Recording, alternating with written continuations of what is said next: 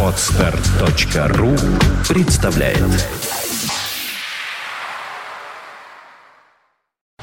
You are listening. You're listening to Internet Radio Fontanka FM. Fontanka FM. Пошла запись. В эфире программа «Секс по вторникам» с Ольгой Маркиной. и Дмитрием Филипповым. И Ольга Маркина сегодня появляется в студии не одна, а две. Я бы сказала, все-таки я появляюсь одна, и ты, наверное, устал уже ко вторнику. Нет, я наоборот отдохнул ко вторнику, Оля. Ага, и тебе так кажется, двоится мое изображение в глазах. У нас сегодня гость, психоаналитик Дмитрий Альшанский. Здравствуйте, Дмитрий. Добрый день. И сегодня я надеюсь, что мы все наше дилетантство переведем в более или менее профессиональную... Профессиональство. Да, вот и посмотрим, насколько у нас это получится. Ну, а Дмитрий, ведь психоаналитик это тот человек, который выслушивает бесконечные жалобы о страданиях человеческих от представителей человечества. Не обязательно страдания. Это может быть и хвостовство, и соблазн, и... Что вы говорите? То есть Да. к вам иногда приходят похвастаться как к психоаналитику? Естественно, у всех разные запросы. Это т- такой распространенный стереотип, что люди приходят поныть и поплакать. Нет, могут быть самые разные запросы. Но тогда получается, что психоаналитик взял на себя э, роль духовника. То есть они приходят исповедоваться, в общем, по сути своей, да? А, ну, это, в общем, вещь, которую Анна Ахматова еще говорила, что психоанализ — это исповедь без отпущения грехов. А, разница заключается в том, что а, к, к духовнику ты приходишь и знаешь, о чем говорить, и ты знаешь, какие у тебя грехи, ты знаешь, в чем ты раскаиваешься, а когда ты приходишь к аналитику, ты абсолютно не знаешь, что говорить и как себя вести, и что действовать. А, поэтому я своим пациентам говорю, что вы можете говорить и делать все, что вы захотите. А почему А, предлагают пациенту прилечь э, при разговоре с Кстати, вы предлагаете? А, Ну, эм, кому удобнее, тот ложится, но это не обязательно. То есть это не, не некий обязательный атрибут кушеткам. Мы можем сидя разговаривать, это будет тот же психоанализ. Это, видимо, американские фильмы, нам такой определенный стереотип, да, у нас как-то еще все-таки не принято ходить к своему психоаналитику, ну так, у каждого нет своего психоаналитика, и там обычно приходят, а, ложатся на кушетку и, глядя в потолок, Оля, а у рассказывают меня к тебе вопрос. Да, вот пожалуйста. ты могла бы быть с психоаналитиком честной? Конечно, безусловно, иначе Нет, смысл. ну подожди, ну ты же все время играешь, все время Я э, одеваешь маски никогда и... не играю и не надеваю маски, Да в отличие от ладно. тебя, Дмитрий Филиппов. Хо-хо-хо-хо, перешла на личность и тут же заиграла. Ладно, ладно. А, я считаю, что если человек э, принял решение пойти к психоаналитику по той или иной причине, так же, как, э, предположим, пойти на исповедь, то какой смысл, в чем смысл тогда э, идти к психоаналитику, если ты э, А, не кстати, в будешь чем смысл идти максимально к открытым? Вообще, это интересный вопрос, который вы сейчас подняли, можно ли врать. Эм, Позавчера мне задали очень интересный вопрос в, со- в соцсети. Эм, Врет ли бессознательное? Я подумал, что да, Хороший вопрос. бессознательное врет вообще всегда. И человек э, тоже находится в, в- в такой ситуации, что он всегда обманывает. Когда я рассказываю о самом себе, о своих страданиях, эм, у Лакана такая цитата есть, что э, страдаю не я, а тот, кого я называю самим собой. И я жалуюсь на того, кого я называю самим собой. Это некое заблуждение. Я жалуюсь на те страдания, которые испытывает тот человек, которого я называю самим собой. Это разные вещи. Бессознательно. И в этом смысле я, конечно, всегда вру, м, когда я на что-то жалуюсь, когда я к кому-то обращаюсь, это некая ложь. И человек это такой тотальный лжец, бессознательный, конечно, врет всегда. То есть не просто так было сказано слово высказанное уже есть ложь, потому что ты же начинаешь э, задумываться, да, ты начинаешь задумываться, начинаешь по-честному анализировать. И когда ты, например, уходишь от психоаналитика, ты понимаешь, что ты не сказал самого главного, самого-то М, главного ты не конечно. Что тебя мучило, предположим, все это время. И Дмитрий отличный вопрос вам задал. А будете ли вы честным со своим психоаналитиком? И тут возникает вопрос, а правда это что? Да. А, а то, что я помню из своего детства, это правда или неправда? Может быть, это ложь? Или, или, или я это Или придумал? это мое А, восприятие. Или когда пациент рассказывает сновидение, которого он не видел на самом деле, но оно есть в его психике. И в этом смысле неважно, видел ты его на самом деле или ты его придумал. Эм, было ли с тобой что-то в возрасте 5 лет, 6 лет, или ты это только что измыслил все. Да, это, это, это часть твоей психической реальности, и здесь эм, такая довольно перфорированная граница между истиной э, и ложью. Э, если мы говорим о о психической реальности, то все, что я выдаю, это тот мир, в котором я живу, даже если он придуман, даже если э, его невозможно пощупать и передать кому-то другому. А вот есть такая теория одна, что, предположим, наши заболевания все, они зависят от того, ну, от наших поступков. Ну, как теория, предположим. Я ее вот сейчас представлю как теорию. Что, предположим, у нас болит сердце, потому что мы там делаем то-то и то-то не так. Возможен ли э, точный анализ своих собственных поступков и, по вашему мнению, и дальнейшее излечение от каких-то, ну, может быть, не только психосоматических заболеваний, но и глобальных? Я думаю, что все заболевания психосоматические, и э, ни у кого просто так сердце не болит. Э, Либо это наследственность, и это то, что мне перешло от моих предков, и стало быть, в это включены отношения с папой, мамой, более-более древними предками, там, бабушкой, дедушкой. Э, Не говоря уже о том, что сердце само по себе да, наполнено э, огромным ку- культурологическим смыслом. Это такое означающее, да, когда болит сердце, болезнь сердца, се- се- сердечная болезнь, то, как человек это называет, что он в это вкладывает. А а потом сердце это середина тела и, в общем, это такое средоточие духа. Когда болит сердце, это не, не просто какой угодно орган, это очень особенный орган. Ну, если мы имеем, организма. имеем дело с родовой кармой. Э, Давно бы уже врачам надо было придумать мантру от каждой болезни. Приходишь к доктору и говорит, так, у вас желудок, пожалуйста, мантра от желудка. Сиди, пой э, трое суток подряд и исцелишь, и исцелишься ведь. А Так, может быть и нет? Дело, дело в том, что у каждого человека желудок значит что-то свое, А точно так же, как и сердце что-то свое. Может быть, это родовая история, а может быть, совсем нет, благоприобретенная. И может быть, это результат несчастной влюбленности, например. То есть все что угодно может А быть. может быть и вовсе даже не сердце, а хроническая усталость. Ну, предположим, да, а ощущается как сердце. А все что угодно Давайте может быть, сексе. поэтому... Эм, Ну, мы Раз хотим- уж про сердце, да, заговорили. Мы хотели сегодня поговорить а, о гендере, поскольку вопрос такой актуальный, мне кажется, на сегодняшний день и на сегодняшний момент. Что такое гендер? То Это есть мы- фамилия. А, в том-то и дело, что нет, Дмитрий Филиппов. Да У нас ладно. есть э, даже в анкете, да, э, секс по-английски пол, да, э, а гендер это, я так понимаю, другое понятие, оно более сложное. Меня всегда этот вопрос, конечно, ставит в, в тупик. Вопрос относительно пола, относительно возраста и какой бы то ни было идентификации.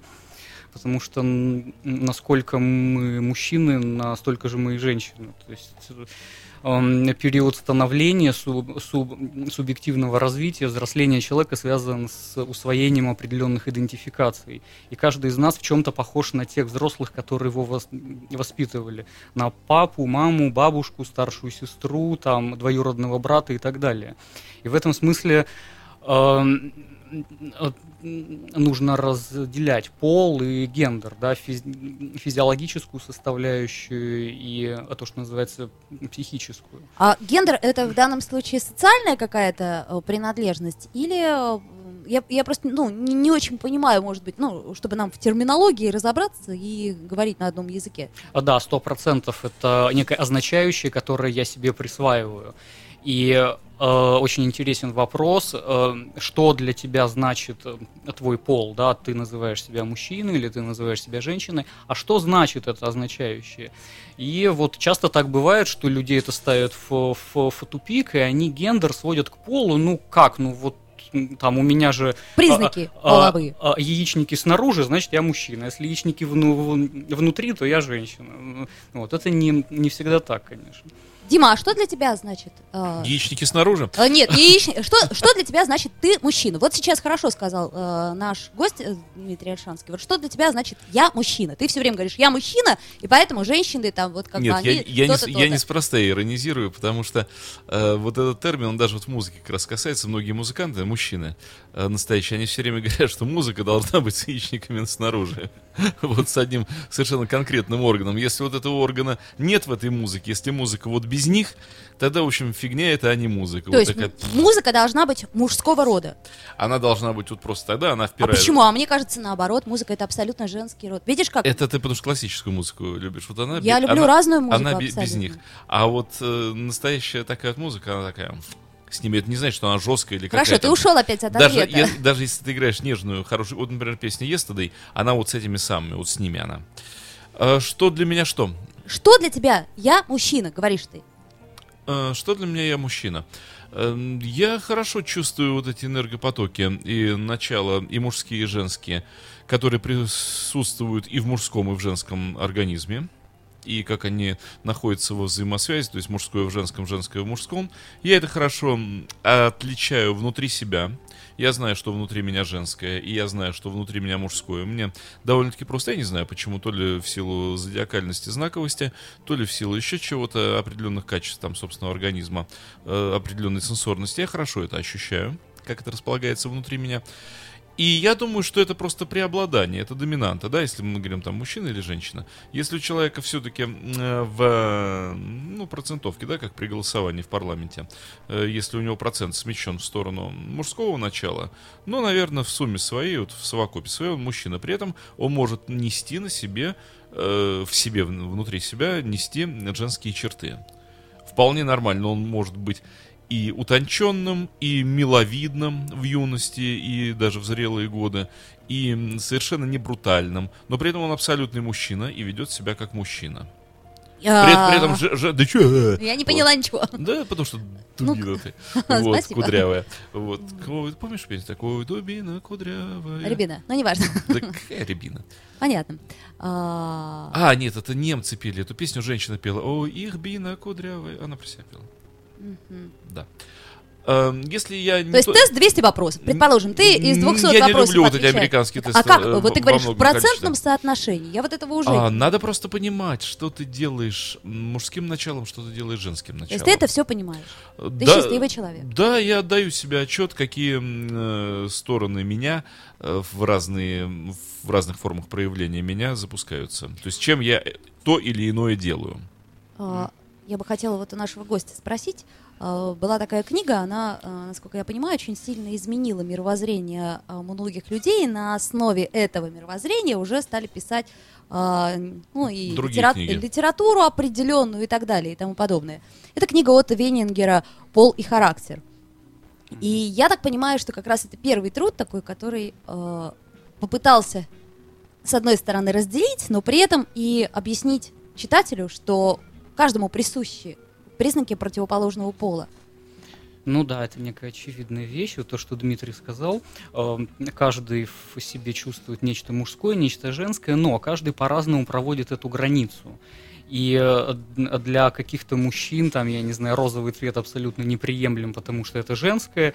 И мне сейчас приходит в голову фигура э, Эрнеста Хемингуэя, который такой вот выпистанный, такой мужественный и брутальный, и в то же время постоянно испытывающий комплекс, что ему не хватает чего-то мужского, и вот всю, всю жизнь он доказывает, что вот я настоящий мужчина, настоящий мачо, и там охота на львов, и какой-то бесконечный перечень женщин, и вот эта подчеркнутая небрежность во всем.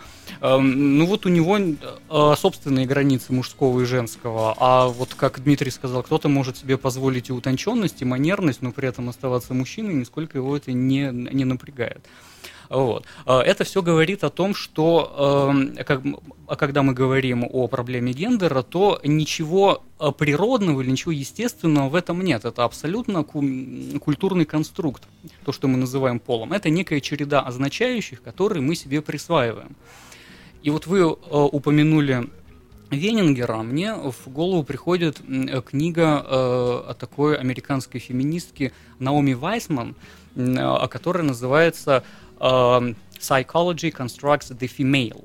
Э, Психология сделала женственность, сконструировала женственность. Она говорит о том, что до того, как психология заговорила вообще, ну, эм, можно рамки несколько расширить, до того, как культура стала говорить о женственности, о феминности не было таких понятий, никто об этом не задумывался. Что Феминность и такое- маскулинность, в принципе, да? да, мужское, женское, пока наша культура не стала это производить. И вот все разговоры о там, женской сексуальности, о женственности и так далее, и так далее, они были созданы психологами.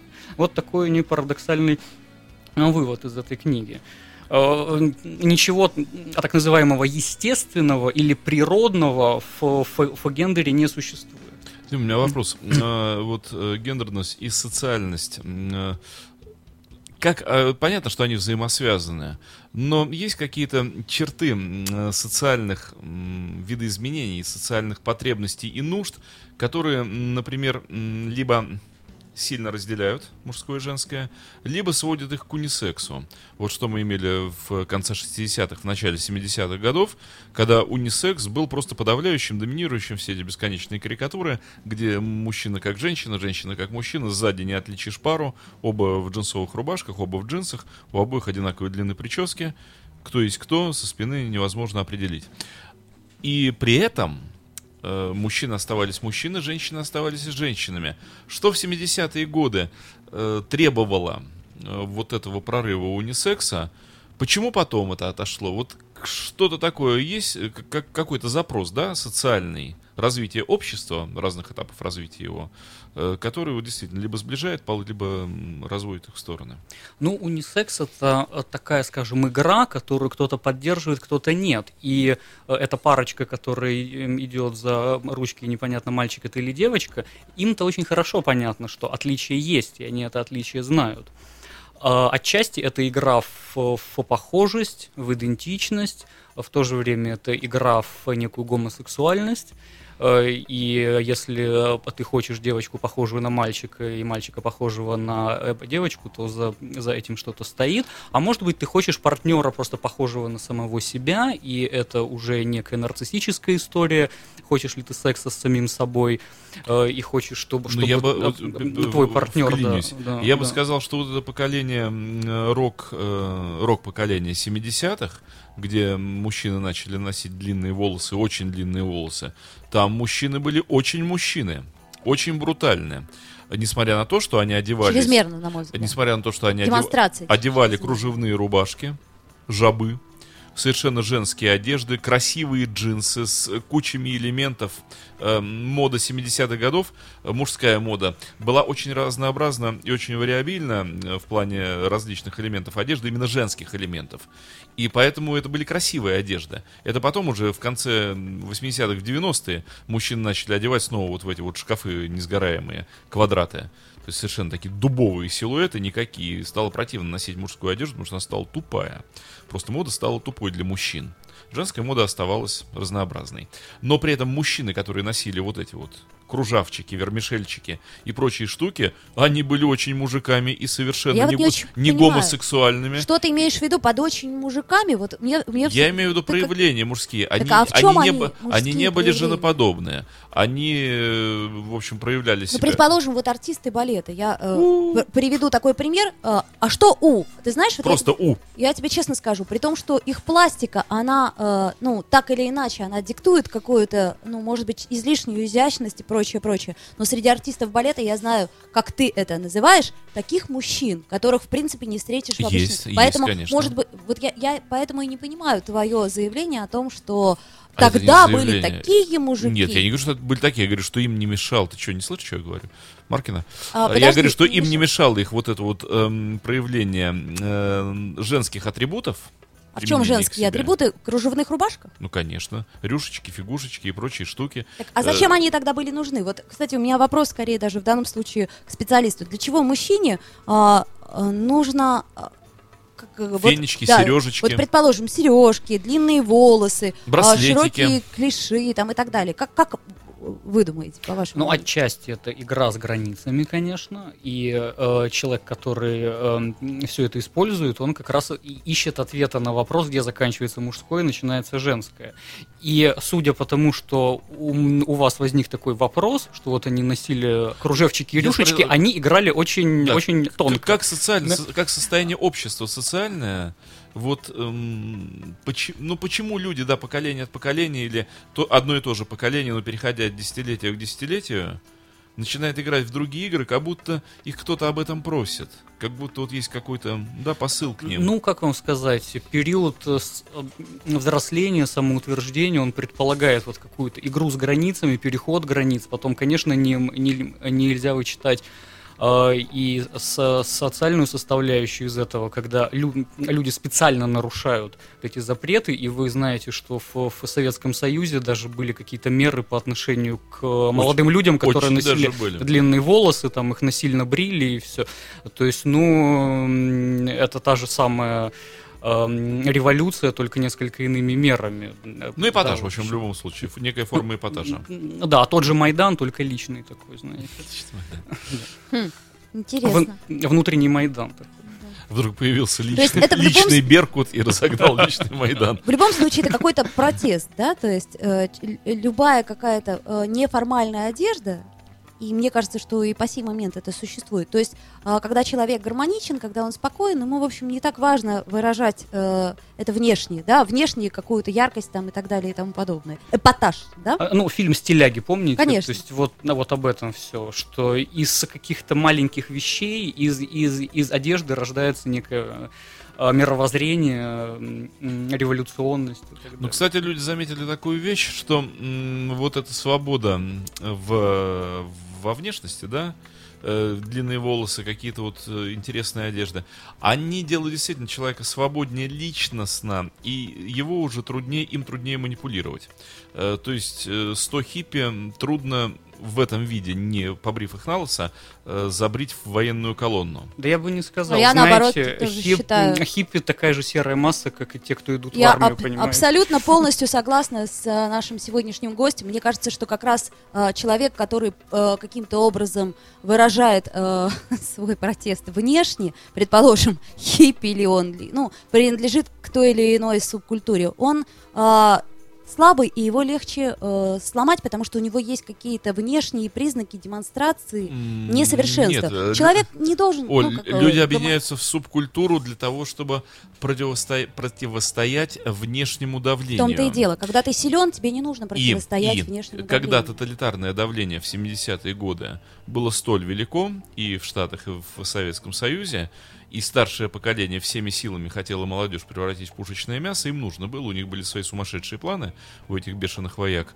и с той, и с другой стороны, им нужно было вот это вот, те ребята, которые пойдут за них э, себя там это, п- поля удобрять Мне бы собой. очень хотелось, чтобы мы все-таки говорили Так вот, не о Оль, политике, и- не о и- и- 70-х, нет, а о почему? сегодняшнем Я, дне. я тебе объясняю, что было. Ну, и, я и- и молодые люди, равно что ты не согласна? Ну, я я я жил тебе- тогда, я- ты э, так и нет. что? Так а толку-то? Вот. И молодые люди таким образом сопротивлялись э, давлению извне Понятно. и уходили вот э, Ну, в эти хиповские состояния. Сейчас сопротивляются другим образом. Тоже же сопротивляются. Об этом у Карла Маркса есть такое интересное размышление, которое за- задолго до Советского Союза и э, вообще середины 19 века. Он говорит о людях, которые эм, такие, мы бы сейчас назвали хипстеры, Мгм. которые не, не включены в э, какие-то медийные дискурсы, эм, которые живут сво- своей частной жизнью и думают, что вот так я сопротивляюсь. Я не хожу на выборы, я не питаюсь фастфудом, значит, я не, не принимаю участие ни в каких политических акциях, ни за тех, ни за этих, ни за кого. Вот я такой сам по себе, и вкусы у меня, значит, самые мои специфические, я не, не значит, ем, ем то, что мне навязано, не слушаю то, что мне навязано, не, не хожу туда, куда навязан. И дальше Маркс говорит, и вот это и есть серая масса. Потому что именно таких 90%. Конечно. И каждый про себя думает, что Я я, такая яркая индивидуальность, да. Да. я не такой, как все. И именно вот этими людьми проще всего манипулировать. Потому что ко- когда ты думаешь, Это что ж- ты такая яркая независимая личность, а а то тебя проще всего просчитать, и тебя легче всего использовать. Ну, я бы привел, скажем, в пример э, двух э, наиболее ярких представителей того времени в Москве и Петербурге, и Ленинграде тогда, представителей хиппи. Это, в общем-то, Андрей Макаревич и Борис Гребенщиков. Как раз вот люди, которые, если посмотреть э, фотографии Андрея Макаревича 70-х годов, человек носил очень длинные волосы, на концерте одевал как раз эту рубашку с вермишелью внизу, э, клише, то есть настоящий хипарь. Он и вел тогда себя так, и писал песни такие, тогда вот такие. То есть никакого истеблишмента абсолютно, никакого э, вот этого глянца, который появился потом в 80-е годы, когда стали нужны деньги, и человек согласился поиграть с системой. Но в 70-е годы он э, вел себя абсолютно по-честному, как нормальный молодой студент, хиппи. Э, Гременщиков э, до конца дней своих э, не изменил этому образу, и в его лице мы видим э, очень талантливого и абсолютно независимого, вот как раз человека, которого никуда нельзя поставить и забрить ни в какую колонну, но настоящего хиппи, который перешел в эту форму буддийского хиппианства. И... Ну, а можно подумать, буддийское хиппианство это не колонна, куда его забрили. Нет, Буддизм точно такой же дискурс, куда он влился, и то же самое марионетка буддизма. А, к сожалению, Дмитрий Филиппов, я абсолютно целиком и полностью соглашусь со своим э, гостем, с нашим сегодняшним гостем. Мне кажется, что э, суть не важно, принадлежишь ты или не принадлежишь к тем или иным субкультурам, как ты мыслишь. Мне важно, что ты делаешь, и то, что ты делаешь, почему ты это делаешь. Для меня, например, важнее мотив, чем само действие. Но это лично мое мнение, я могу ошибаться в нем. И поэтому для меня любые представители субкультуры или, э, предположим, люди, которые выходят такие... э, как это, за, за советскую власть или против советской власти, как это, советский, антисоветский, как помните, это Бродский сказал, да, Э, какой-то он очень советский. Он говорит, да ну что вы, вы же путаете, он наоборот, ну, ну, это одно и то же, антисоветский. Ну, у нас Так же вот, все лю- культуры субкультуры. У нас... э, По-моему, человек, который э, творческий человек, ему не нужно принадлежать никакой ни культуре, ни субкультуре. Он просто думает э, сам и самостоятельно. И у него есть ну, какая-то св- своя, как это, это вот то, о чем мы говорили, э, миссия в жизни. Если ты ее понимаешь, то, мне кажется, в общем, не обязательно Оль, У принадлежать. нас все творческие люди принадлежат к той или иной субкультуре. А почему ты так абсолютно. считаешь? А потому что я не знаю ни одного э, человека, который бы из творческих Георг- людей... э, хорошо, Георгий Александрович Товстоногов принадлежал к какой субкультуре? Конечно же, к режиссуре. А Э, подожди, это с- субкультура? совет- Он был абсолютно Субкультура, независимым человеком. субкультура советских режиссеров-шестидесятников, коих мы знаем некоторое количество. Например, как кто? Да, все остальные. тот Не, подожди, вот все оста- Марк сейчас- Захаров. э, Это совершенно разные люди. Разные которые- люди, Нет, которые имею- делали, делали Ты имеешь в э, виду ра- разные творческие вещи. Нет, я имею в виду направленность общую. Хорошо. Ролан Быков. эм, Я не э, считаю, что Да, это- Оль, этот самый... А, э, вот- а- Олег, Олег Ефремов. Нам Э, задают все- вопрос, как все, эта тема все, связана все. с сексом. По-моему, никак не связана. Так ты же что-то А, про культуру начал. Я говорю, мы как раз начали о мужском, а ты ушел в субкультуры. А, так вот, мне кажется, что нынешнее время, оно а, так или иначе мужчин и женщин а, делает более инфантильными. Так ли это? Может быть, я ошибаюсь. Мне кажется, что а, есть поколение, предположим, ну, я не знаю, условно говоря, моих дедушек и бабушек, да, ну, это я вот лично про себя говорю. А, Там моя бабушка, когда ей было 20 лет, началась война. Когда мне было 20 лет, я была абсолютным придурком, как мне кажется. Хотя я знала ответы на все вопросы. Но она уже началась война, она уже потеряла, там мать э, уже потеряла э, своего маленького сына и ушла на войну. А сейчас я смотрю на 20-летних, и мне кажется, что еще больше время м, такое инфантильное. Ну, это есть такая тенденция, да. Больше того, э, меня как аналитика часто упрекают в том, что вы избаловали общество, и общество такое инфантильное, это потому что возникли вот такие профессии, как вы, и люди не хотят сами решать свои проблемы. А чуть что, они тут же бегут к какому-то специалисту, который за них, как мама или папа, все решит. Там с ребенком у тебя проблемы, детский психолог, в отношениях у тебя проблемы, семейный психолог, на работу ты не можешь устроиться, коучинг тебе поможет. И вот ты сам не принимаешь решений, никуда не идешь, ничего не, не решаешь, ни за что не отвечаешь, а вот есть который, там некоторый набор специалистов, которые тебя за ручку по жизни ведут. А от одного это? психолога к, к другому. Я думаю, что отчасти это справедливо, конечно. И этим, вот этим отчасти психоанализ отличается от психологии, потому что в анализ приходят люди, готовые взять ответственность за то, что с ними происходит. И аналитик, конечно, ни разу не папа, не мама и не жилетка, в которую можно выплакаться. И анализ, настоящий хороший анализ, начинается с того, что человек э, берет ответственность за то, что с ним происходит на себя и говорит, да, у меня есть ряд косяков в жизни, но я их сам себе сделал. Они мне для чего-то были нужны, и, как Зигмунд Фройд говорит, эм, любая крепость рано или поздно становится тюрьмой, э, какие-то э, за, защитные механизмы, которые я выработал, рано или поздно начинают меня ограничивать, и мне становится сложно жить в той реальности, которую я сконструировал, да. Э, но я это сам сделал, это не просто там папа или мама. Э, здесь мне в голову приходит, конечно, не президенты, не депутаты. король, который говорит, я вообще очень хороший, просто дурная Да-да-да. наследственность у меня там, Дядя. Да, а дедушка отравитель, бабушка душительница, вот это они все, а я вообще очень хороший, я тут ни при чем. Вот. И да, есть такая определенная инфантильность с, с некоторыми пациентами, которые говорят, нет, вот я тут ни при чем, это все вот соседи, родители, там начальник придурок и все, вот, а вы вылечите меня. И тогда ты его спрашиваешь, ну так если проблема у твоего начальника, у твоих родителей и так далее, и так далее, ты-то тут при чем вообще? Ты Пусть как... приходит твой начальник, твои родители и да, все прочее. Да, причем тогда здесь ты, и, и почему ты на это жалуешься? А, а у меня еще вот такой вопрос. А, почему люди до сих пор стесняются говорить о сексе? То есть это какое-то наследие советского периода, как вам кажется? То есть вам, наверное, тоже не часто говорят, у меня есть проблемы в сексе. Нет, на самом деле с этого все и начинают.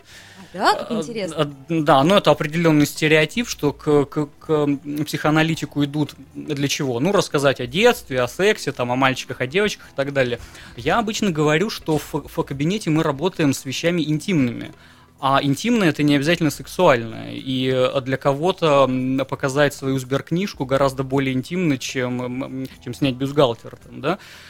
А, или вопрос о вере в, в Бога не менее интимный для каких-то людей. Ну, насколько я знаю, что, например, западными людьми в принципе не принято задавать такой вопрос. Точнее, два вопроса считаются неприличными. Это твое вероисповедание и то, сколько ты зарабатываешь. Да, это, а у нас это, это вещи интимные. Да. И э, в этом смысле можно говорить о сексе, но есть пациенты, с которыми мы говорим о Боге, и вот эта сфера интимная. Люди могут вам рассказать, там, сколько раз в день, в, в, в, в каких позах они с кем занимаются сексом и так далее, и так далее. Но есть э, какая-то другая и, и, интимная сфера, которую он не раскрывает никому, там творчество может быть, э, или роман, который он пишет, да, он никому об этом не говорит.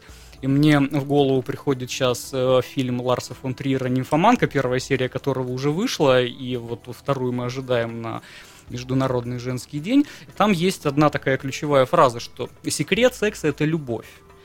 Э, и вот эта вещь интимная – любовь то, о чем говорить невозможно, но это и есть э, некая эссенция, да, секретный ин, ин, ингредиент сексуальных отношений.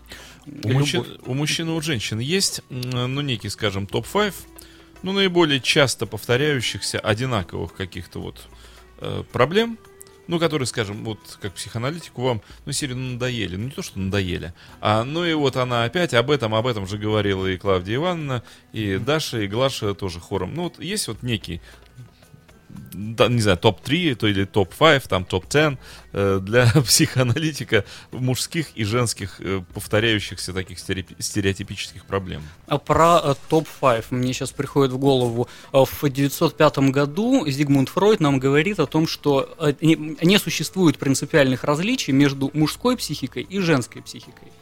То есть не бывает каких-то типически мужских сновидений и типически женских. Там типически мужских оговорок и типически же.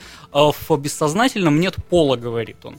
То есть нету ничего такого, что вот всем женщинам без исключения врождено, и у мужчин этого нету ни у одного.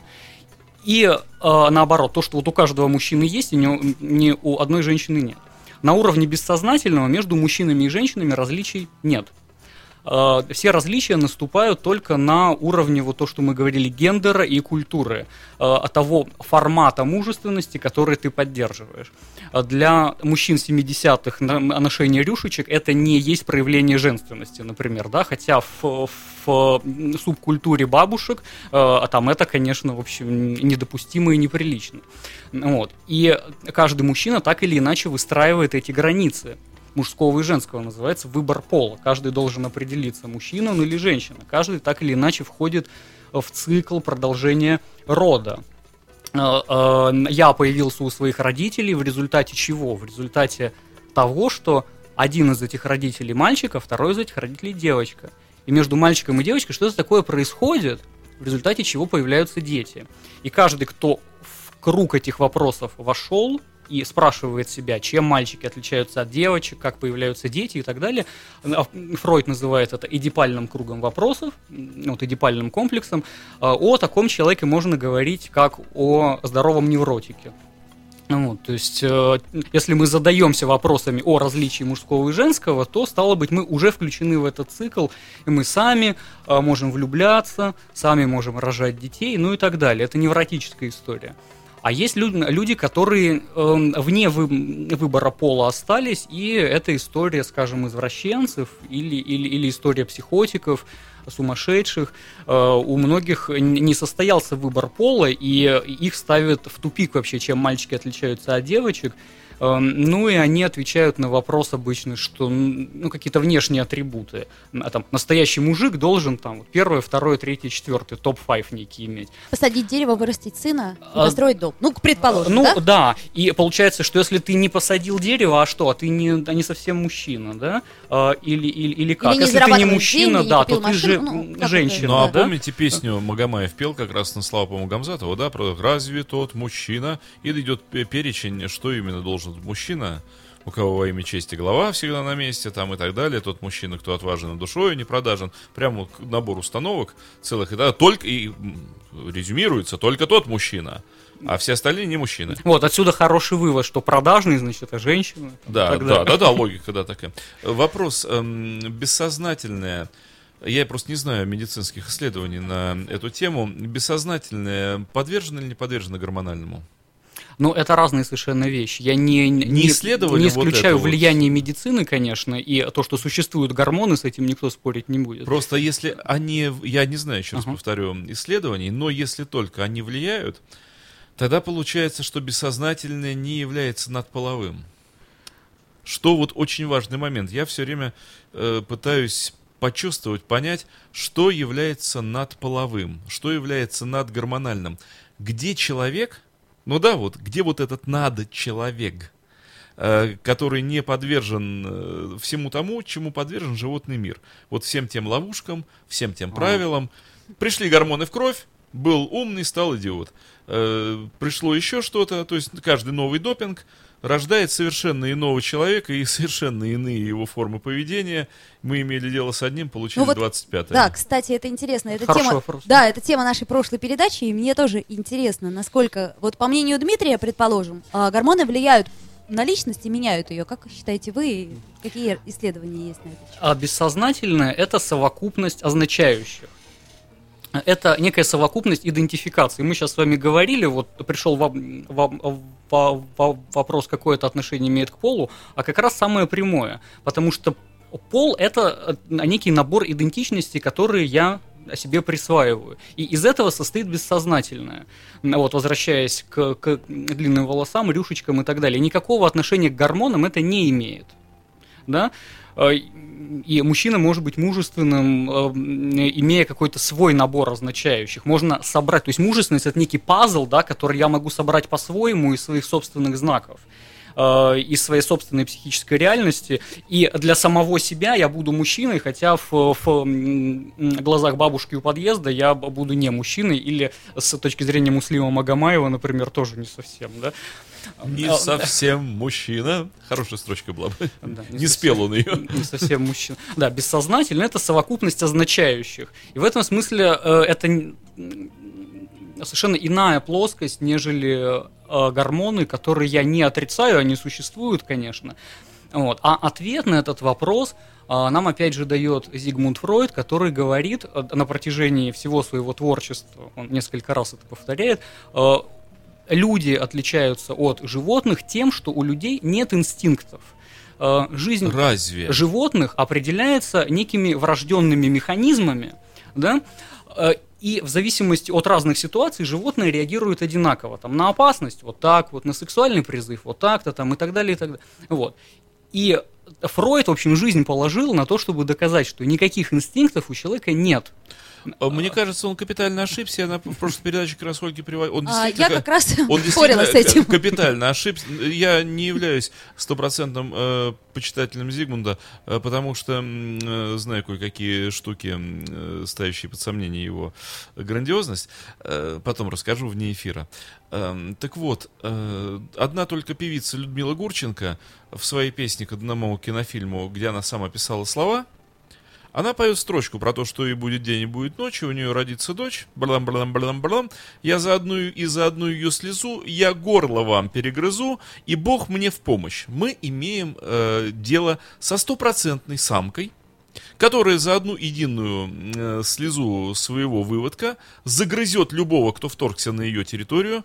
Ничем это не отличается от самки лисоньки, от самки волчика, от самки медведицы, ни от чьей другой самки это не отличается Ну, вообще подожди. ни на штрих. Ам, Отличие знаете в чем?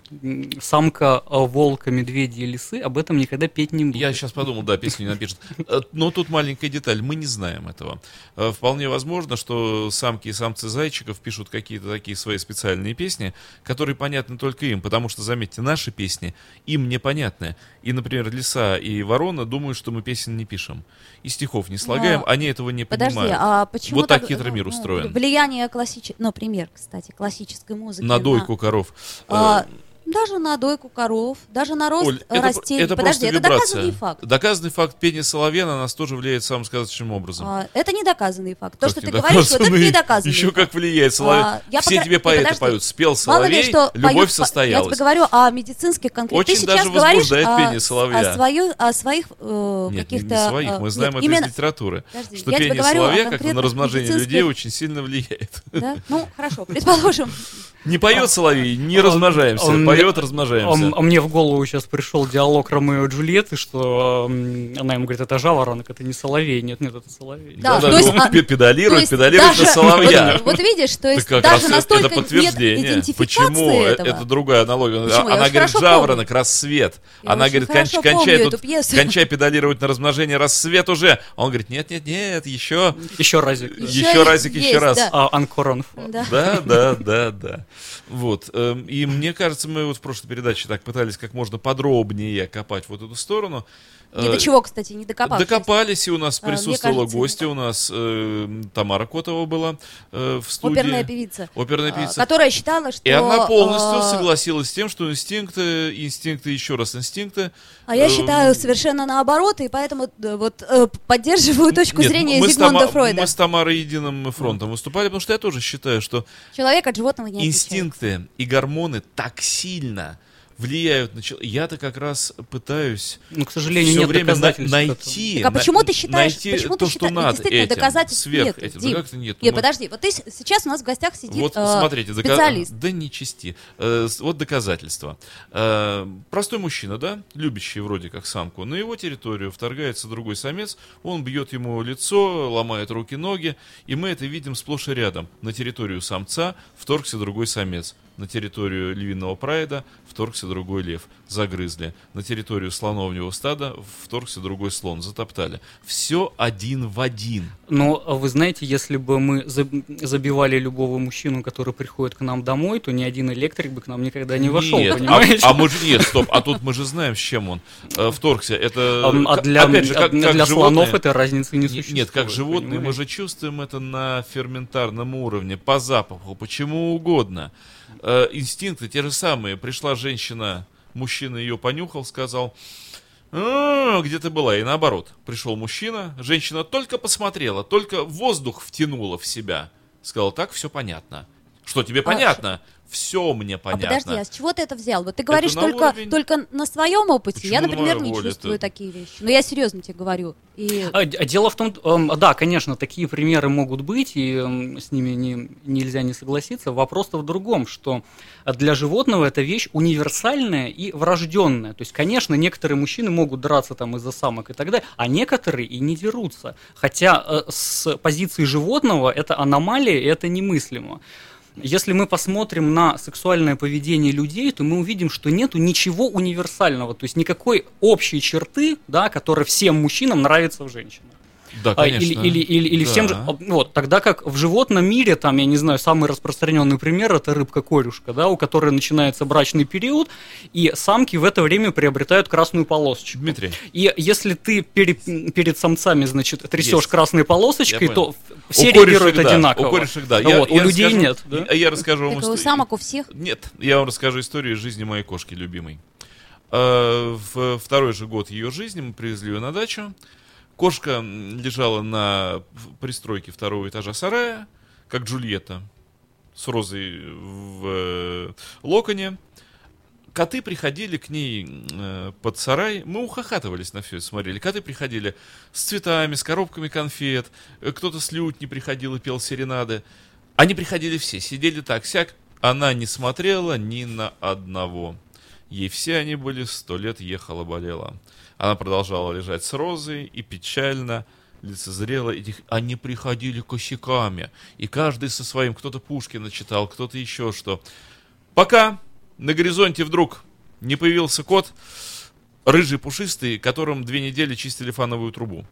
Ну, можно представить, вот рыжим пушистым котом две недели чистить фановую трубу. Вот появился вот это, этот ужас появился с перебитым глазом, шерсть выглядела, я не знаю, как что это был единственный кот в моей жизни, в сторону которого я кидал камни, ну, чтобы не в него попасть, я кидал по направлению и говорил, уйди, лучше уйди, не подходи к ней, ну, потому что там была вся биология, там было все, и это был бойцовый кот всей округи, это был просто герой-победитель, он победил всех, включая собак и медведей.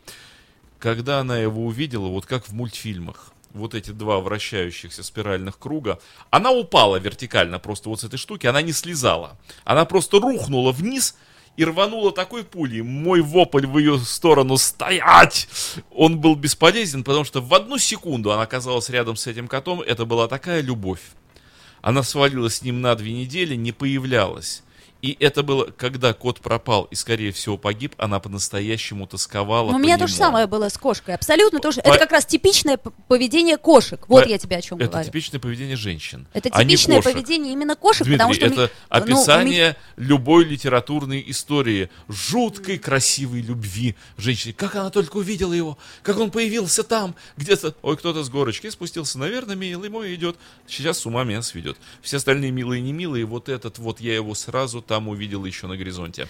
Я думаю, что эта история происходила не между кошками, а в вашей голове. Я тоже так Да. думаю, кстати. И она говорит о вас, а не про кошек. тогда еще она происходила в голове еще нескольких э, человек, потому что Ну, они- естественно, они же люди. вместе со мной видели, это были совершенно А, ну, разные люди, но все, кто это видел, они все видели ровно то, что видел Хорошо. и я. А мы можем вот Э, сейчас И чтение раз... Пушкина они Да. тоже видели. Но мы же и- смеялись промеж собой, мы каждый прибавлял свое, э, мы, ну это действительно можно было образно вот так вот этому назвать, но когда один поет, другой сидит молча, тоскует, третий ходит кругами, четвертый мышку принес, я, конечно, там все это облег в шоколадные конфеты и цветы, но это, ну, в общем, понятно, что так бы вели, вели себя люди, ну коты себя вели вот как могли, Некоторые люди вели бы себя так же, конечно. да, будучи котами. Так, а Вот, вот, поэтому э, поведение кошки ничем не отличалось в данном случае от поведения любой нормальной женщины. Вы знаете, мне... Вот это очень хороший вопрос. Да. Любой нормальный ни разу не видел. Любой. Я тоже, Любой кстати. женщины я не видел. Я не видела. Я у Дмитрия вот целый год пытаюсь выяснить, что же такое вот эта вот самая та мистическая женщина, мифическая точнее, о которой он все время говорит любая нормальная женщина. Но мне тут пришла вот во время вашего диалога мысль в голову, что, знаете, на самом деле, я думаю, что как это, что истина на земле, то истина на небе. То есть, если а, каждый человек для себя вот будет представлять, предположим, ну вот мы ничем не отличаемся от животных, да, вот предположим, думает Дмитрий Филиппов, ну значит для него это так.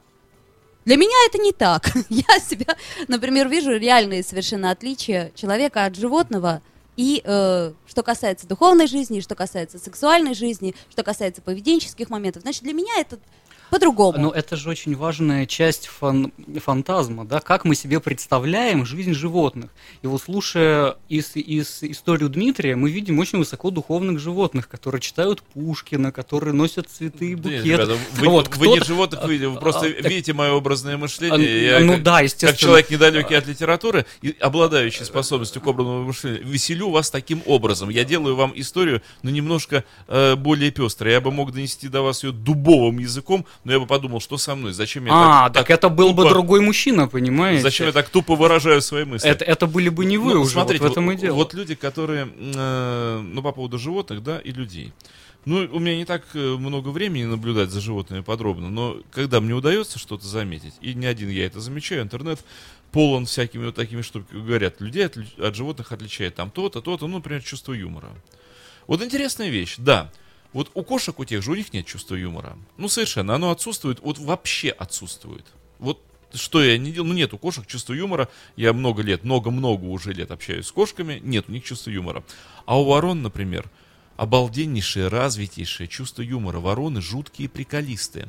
И интернет вот просто полон этих съемок. И я это видел не единожды, как вороны просто, ну вот хохочут, как они устраивают хохмы, как они издеваются над собаками, как они прикалываются друг над другом, какие они игры устраивают, как они качаются на веточках, держа их, одна ворона держит ветку в клюве, а другая, вися на клюве, вот так вот скинув руки и ноги, болтается, и они, они просто хохочут при этом. Катаются на банках из-под э, майонеза, там с крыши скатывается, э, съемка это есть в интернете. И я действительно, я видел сам, как над собаками они прикалываются, как они просто издеваются, глумятся над ними и хохочут при этом, подражают вот хохоту. Сороки то же самое. Так это ты все к чему ведешь? То есть вот у сорок есть чувство Подожди, юмора. мы сейчас значит, говорим, значит, а, когда мы всё-таки говорим, о людях и о когда- сексе. Когда мы говорим, что у людей, например, людей отличает от животных чувство юмора. Не отличает. Людей отличает от животных там вот не отличает. Подожди, мы же только что, вот наш гость и э, в, той передаче я тебе говорю, что для тебя это так. Ты ничем, например, себя не отличаешь от животных. Но для тебя это так. И ты ищешь различия, и его не находишь. Нет, я тебе сейчас факты Так привожу. подожди, тебе приводят факты специалист. А, Какие? Моя версия была в том, что мы в э, поведении животных вчитываем эм, какие-то свои механизмы. То есть мы м, нужно быть биологом, эв- эв- эволюционистом, чтобы ответить на вопрос, для чего вороны скатывают банки. Это Вот же это было бы явно не интересно, просто да. так, Да, да? это- было бы Вот, то есть интересно, они да. преследуют какую-то цель. А нам кажется, что это хохма, они кого-то разводят, а может быть это, это продолжение рода как-то с этим связано. Банок причем. а там бог его знает, да? Вот. И что стоит за тем, что мы называем влюбленностью у животных, что стоит за той мышкой, которую кот принес кошке. Ну, Вот, это одна история. Дмитрий, а у вас о- есть вот такой провокационный вопрос, да, вот такой прямой? У вас есть собственное понимание, ну, собственная формула или объяснение? А вот что такое любовь и влюбленность у людей?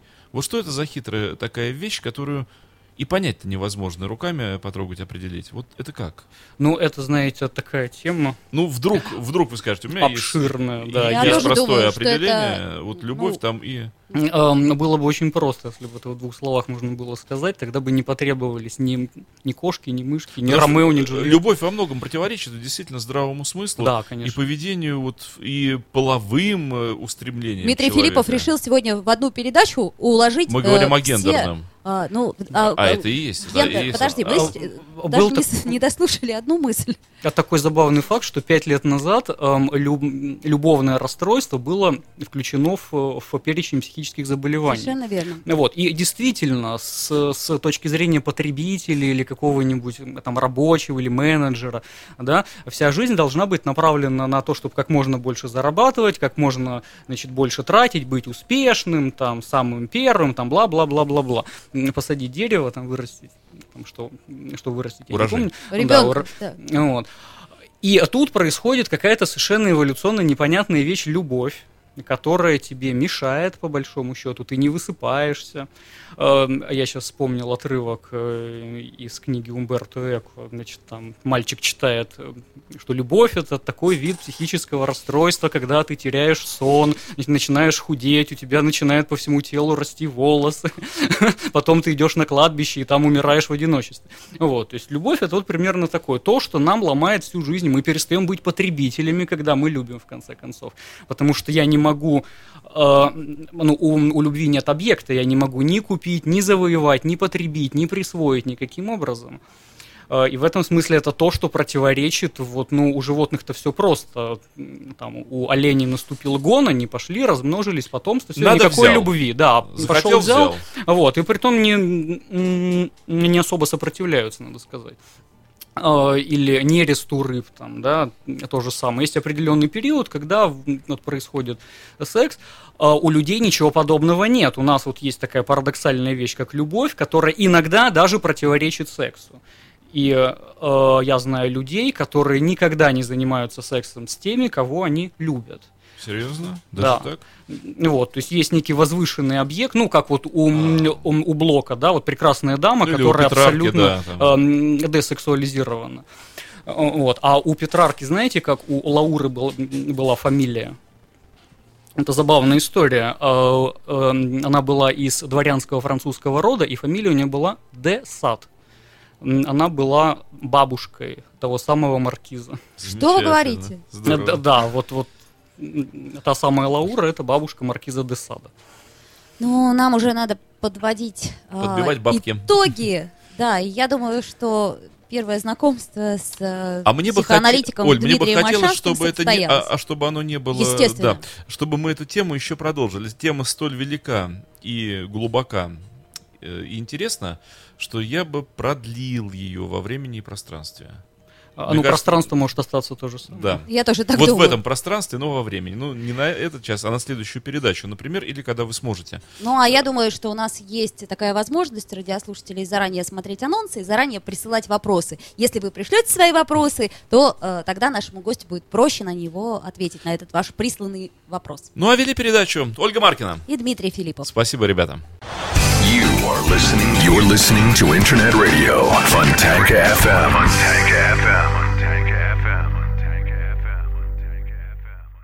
FM. Скачать другие выпуски подкаста вы можете на podster.ru.